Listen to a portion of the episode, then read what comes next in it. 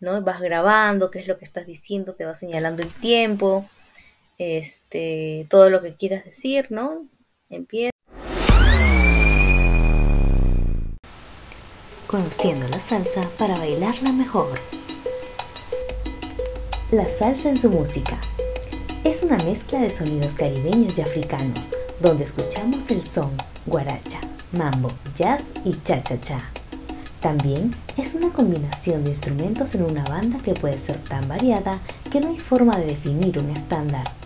La base rítmica de la conga, timbales, bongos e instrumentos de vientos como la trompeta suelen estar en todas las bandas.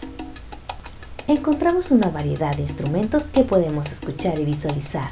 Aquí alguno de ellos. En los instrumentos de percusión podemos encontrar el bongo, el cencerro, la conga, la clave, las maracas y el guiro. Y en los instrumentos de viento podemos encontrar el clarinete, la flauta, la trompeta y el saxofón. Historia y origen de la salsa. La salsa es una palabra musical usada desde finales de los años 60, resultado de la síntesis del son cubano y otros géneros de la música caribeña, como el jazz y otros ritmos estadounidenses. La salsa contiene variedades, la puertorriqueña, la dominicana, la colombiana, la venezolana y de otros países de América Latina. El origen de la salsa se remonta al siglo XVI en Cuba. Allí la música hispana, traída por los conquistadores españoles, y la música traída por los esclavos africanos, se mezclaron dando origen a una gran variedad de ritmos musicales. Entre estos ritmos afrocubanos se destacan el son cubano, el cha-cha-cha, el mambo, el son montuno, la guaracha, el guaguancó y la charanga. Pero es el son cubano el que constituye la base musical de lo que hoy en día se conoce como salsa. En el año de 1933, el músico cubano Ignacio Piñeiro utilizó por primera vez una palabra relacionada en un son cubano llamado échale salsita. Ya a mediados de 1940, el cubano Cheo Marchetti emigró a México y de regreso a Cuba, influenciado por la salsa picante en las comidas, utilizó ese nombre colocándole a su agrupación, Conjunto de Salseros.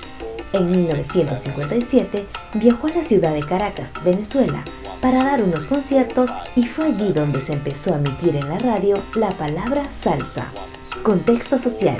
La salsa nace en los barrios latinos de New York la salsa ha sido denominada como la música de la urbe, la música del pueblo, por acoger los símbolos, normas y costumbres más representativas de la mayoría.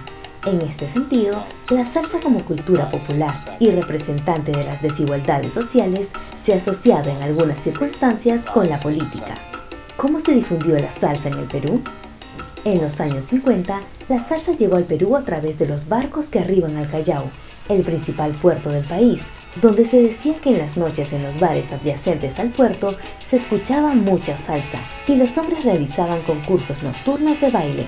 En los años 70, a finales de esta década llegó Lágrimas de Roberto Blades, que causó una revolución en el gusto popular del Perú. En los años 80, las radios fueron encargadas de empezar a difundir grandes temas de la Sonora Ponceña, La Habana, Cuban Boys y de grandes artistas como Rubén Blades, Willy Colón y Héctor Lavoe.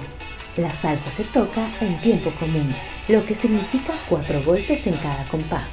La música se toca en fases de dos compases, formando consiguientemente una suma de ocho golpes. En el ritmo base, los ocho golpes se tocan en un tambor de alto llamado conga.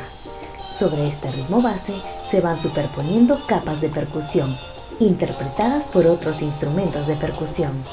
La salsa presenta las siguientes características. En el ritmo, utiliza como base la clave de son, el patrón rítmico del son cubano, que cabe en un solo compás de 4-4. Melodías usadas en la salsa corresponden con las empleadas tradicionalmente en el son montuno, aunque puede asimilarse también a otros géneros de la música cubana y caribeña tradicional, inclusive melodías de la música popular latinoamericana. Este fue un aporte del Team 3 de alumnas para Reina Santú.